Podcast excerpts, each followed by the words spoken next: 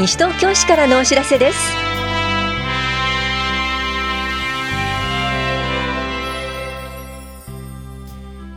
今日は年金事務所などの職員を名乗る不審な訪問電話。後期高齢者医療保険加入者の総裁費助成などについてお知らせします。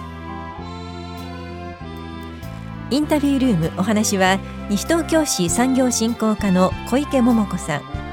テーマは西東京市一点一品事業至福の一品です。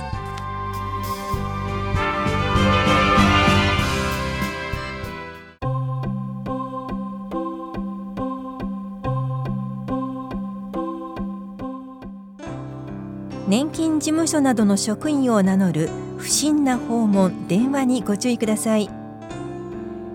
年金事務所などの職員を名乗る者から保険料を還付すると言われた。口座情報を聞かれた。不審な訪問や電話があったなどという声が寄せられています。年金事務所などの職員は元号が変わったからといって書類を書かせたり電話による金融機関の口座番号などの聞き取り ATM の操作指示は絶対に行いません。また手数料などの要求年金手帳年金証書通帳キャッシュカードなどを預かることも絶対にありません。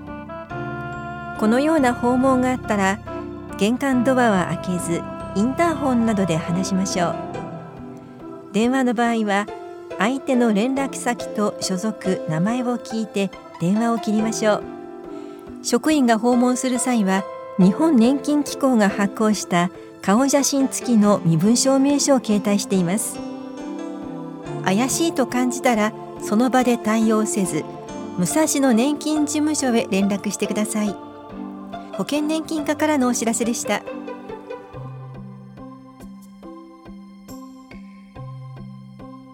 後期高齢者医療保険加入者の損災費助成交付申請についてお知らせします。西東京市内に住所がある後期高齢者医療保険の加入者がお亡くなりになった場合遺族喪主の方へ損災費の助成を行っています。対象となるのは東京都後期高齢者医療広域連合が保険者で保険者番号が39132295の方の遺族喪主です。助成金額は5万円です。申請書と回送令状または葬儀社に支払った領収書の写しを提出してください。申請期間は葬儀を行った日の翌日から2年間です。喪主の方を申請者とし金融機関口座と名義印鑑が必要です。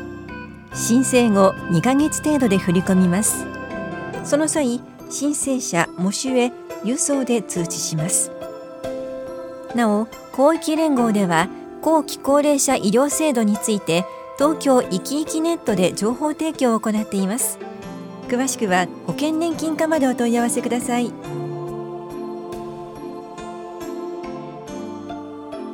家賃の支払いが困難な方への住宅確保給付金事業のお知らせです。就労能力意欲のある離職者で住宅を失っているまたはその恐れのある方を対象として住宅支援給付を行うことにより住まいの確保と再就職に向けた支援を行います。住宅確保給付金の支給要件再就職に向けたプログラムなど詳細は詳しくは市のホームページでご覧ください。地域共生課からのお知らせでした。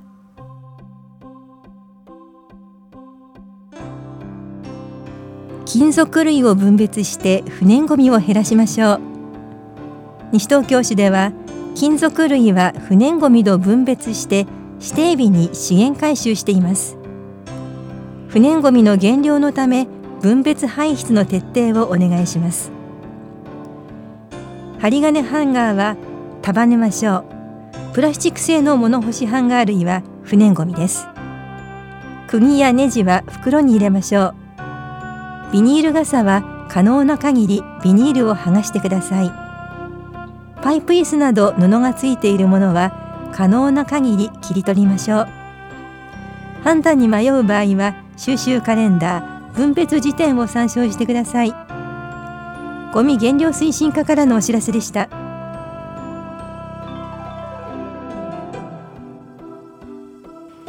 年金事務所での相談手続きは電話で予約をしましょう。年金事務所では年金の請求や年金をすでに受け取っている方の相談手続きの予約ができます。予約の申し込みは基礎年金番号がわかるものを準備し希望日の前の日までに電話してください。予約先は年金ダイヤル0570-05の1165 0570-05の1165番です。お問い合わせは武蔵野年金事務所までどうぞ。保険年金課からのお知らせでした。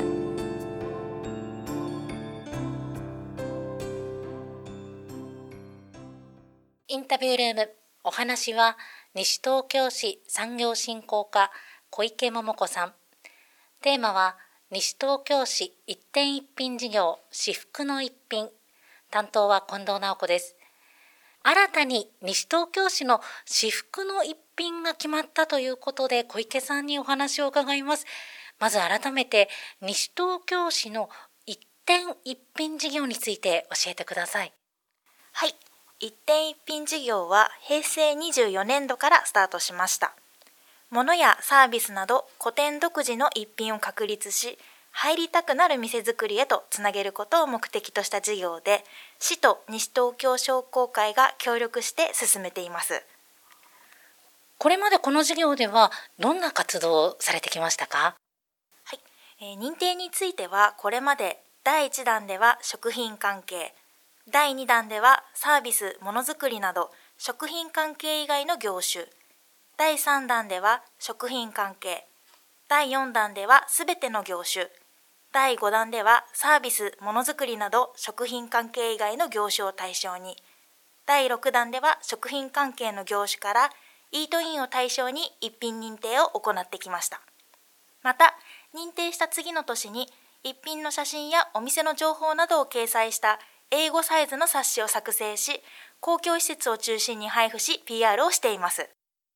さて、第7弾。今回のテーマはズバリ何でしょうか？はい。テイクアウト、お持ち帰りをテーマに飲食料品店を対象としています。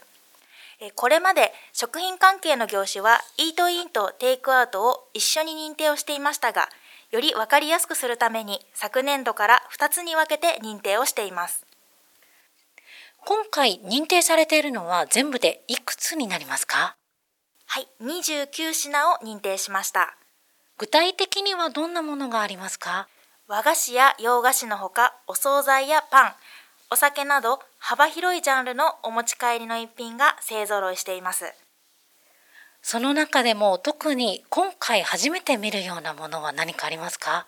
はい29件のうち今回新たに一点一品にエントリーいただいたお店は11件です、えー、ジャンルでは洋菓子やパンお惣菜などでこれまでに認定されているジャンルがより一層広がりましたこの第7弾を迎えますが、西東京市民の皆さんにはどんな風に楽しんでもらいたいですか？はい、こういった認定発表をきっかけに、市内にはたくさんの一品があることをもっと身近に感じていただきたいです。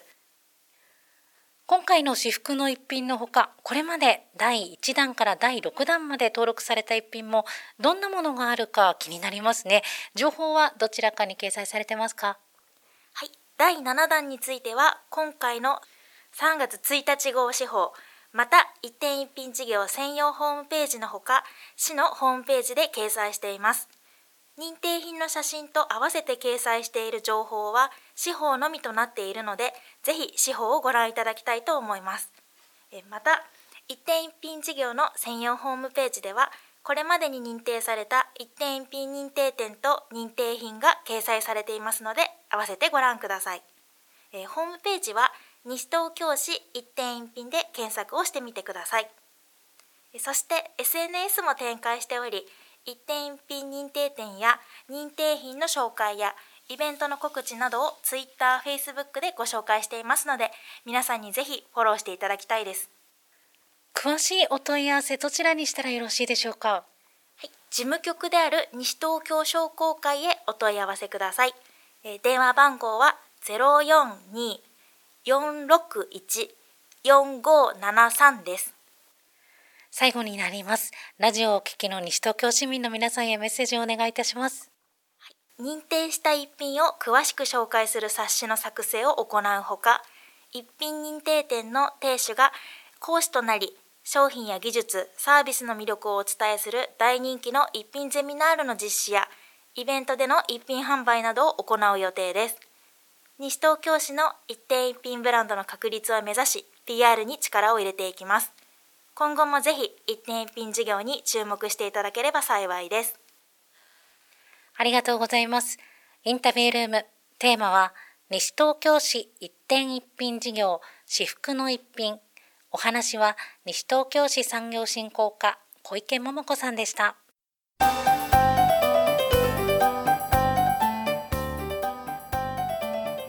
来年度のリサイクル市フリーマーケットについてお知らせします。西東京市ではゴミの減量と資源の再利用促進のためリサイクル市フリーマーケットを開催します。開催日は4月から12月までの第1日曜日午前9時から正午までエコプラザ西東京で行われます。ただし7月は第2日曜日となります。出店希望者は開催1ヶ月前の司法などで日程を確認の上お申し込みください。なお申し込み多数の場合は抽選です。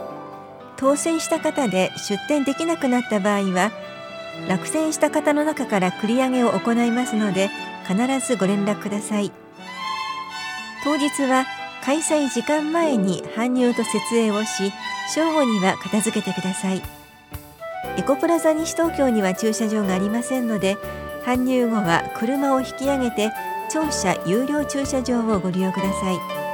環境保護のためにもできる限り車の使用を控えるようご協力ください。また当日は運転免許証などの申込者本人確認書類をご提示ください。物品の売買についてのトラブルは当事者間の問題となりますので市では責任を負いかねます。なお西東京憩いの森公園アプローチゾーンでの実施は天候により中止となることや出店者来場者への暑さ対策人数減少により検討した結果中止とさせていただきます。ゴミ減量推進課からのお知らせでした。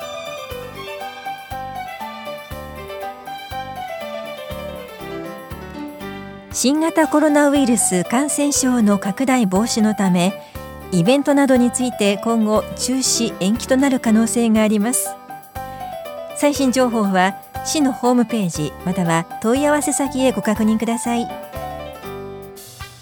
この番組では皆さんからのご意見をお待ちしています。FM 西東京西東京市からのお知らせ係までお寄せください。またお知らせについての詳しい内容は広報西東京や西東京市ウェブをご覧いただくか西東京市役所までお問い合わせください。電話番号は042-464-1311 042-464-1311番です。以上西東京市からのお知らせ亀井さゆりでした。